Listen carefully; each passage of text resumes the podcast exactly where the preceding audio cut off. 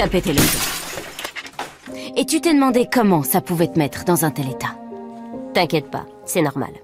T'es complètement accro car ces applis sont conçues à la base pour sécréter dans ton cerveau la molécule responsable du plaisir, de la motivation et de l'addiction. La dopamine. Alors si vous aussi, vos applications vous font péter les plombs, hein, comme on a entendu dans le jingle, mais que vous en êtes quand même accro, alors Dopamine d'Arte est faite pour vous. Cette web-série de Léo Favier, qui a été produite donc par Arte France, Les Bons Clients et le réseau Canopé, et qui est sortie à l'automne 2019, dévoile les coulisses et les ressorts mis en œuvre par ces applications pour nous rendre addicts, en intégrant notamment les notions de produits d'accoutumance, de circuit de la récompense ou encore de l'économie de l'attention. Le pitch, donc, tu pètes les plombs. T'inquiète pas, c'est normal. Toutes ces applis sont conçues pour te rendre complètement addict en activant dans ton cerveau cette molécule donc responsable du plaisir, de la motivation et de l'addiction, la dopamine, qui a donné son nom à donc cette web série.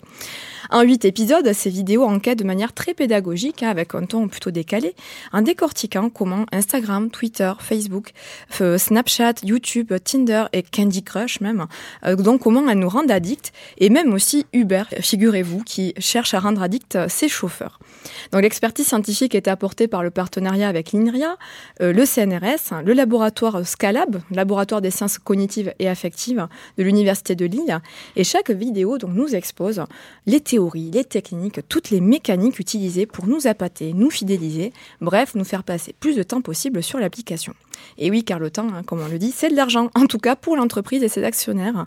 Car plus on passe de temps dessus, plus il y a monté des actions en bourse, sans parler de la lucrative revente donc de vos données personnelles. Donc c'est vraiment édifiant, hein. j'ai appris et surtout compris, hein, non sans me dire qu'on est quand même un peu tous des pigeons parfois, pourquoi on était tellement addicts de ces applications? C'est très très bien expliqué avec une voix off, des vidéos détournées humoristiques, hein, des bruitages sonores et surtout ce ton décalé et impertinent que j'aime beaucoup.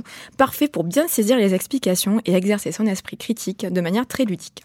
Deux petits exemples hein, de ce que j'ai pu euh, y apprendre.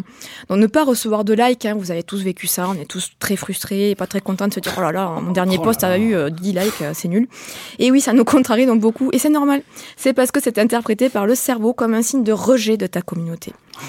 Et une étude montre bien d'ailleurs que c'est la même zone qui s'active dans le cerveau lorsqu'on se fait larguer ou lorsqu'on éprouve une douleur physique.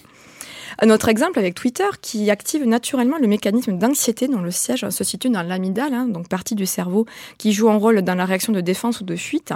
Ça vient de nos ancêtres, en fait, chasseurs-cueilleurs, pour qui il était essentiel de ne rater aucune information relative au, au sujet d'une nouvelle source de nourriture. Alors autrefois, c'est une question de vie ou de mort c'est plus trop à l'heure actuelle ça, mais cette anxiété a perduré au sein de notre cerveau. On a peur de passer à côté de tout ce qui se passe sur les réseaux sociaux, de louper une info importante, donc on check, on check, on check régulièrement son Twitter. C'est le fameux FOMO, Fear of Missing Out. Euh, Laurent, vous me parliez tout à l'heure d'ailleurs de WhatsApp, je, vous m'avez appris aussi. Ouais. Et oui, ce que j'ai découvert, c'est aussi quand on est en communication sur WhatsApp, on a l'impression qu'on voit en haut le nom de la personne qui nous écrit, mais en fait non, elle écrit pas forcément. C'est un leurre. Voilà, c'est un leurre pour vous rester, pour que vous restiez sur la plateforme, pour attendre justement la réponse de la personne qui des fois ne vient jamais.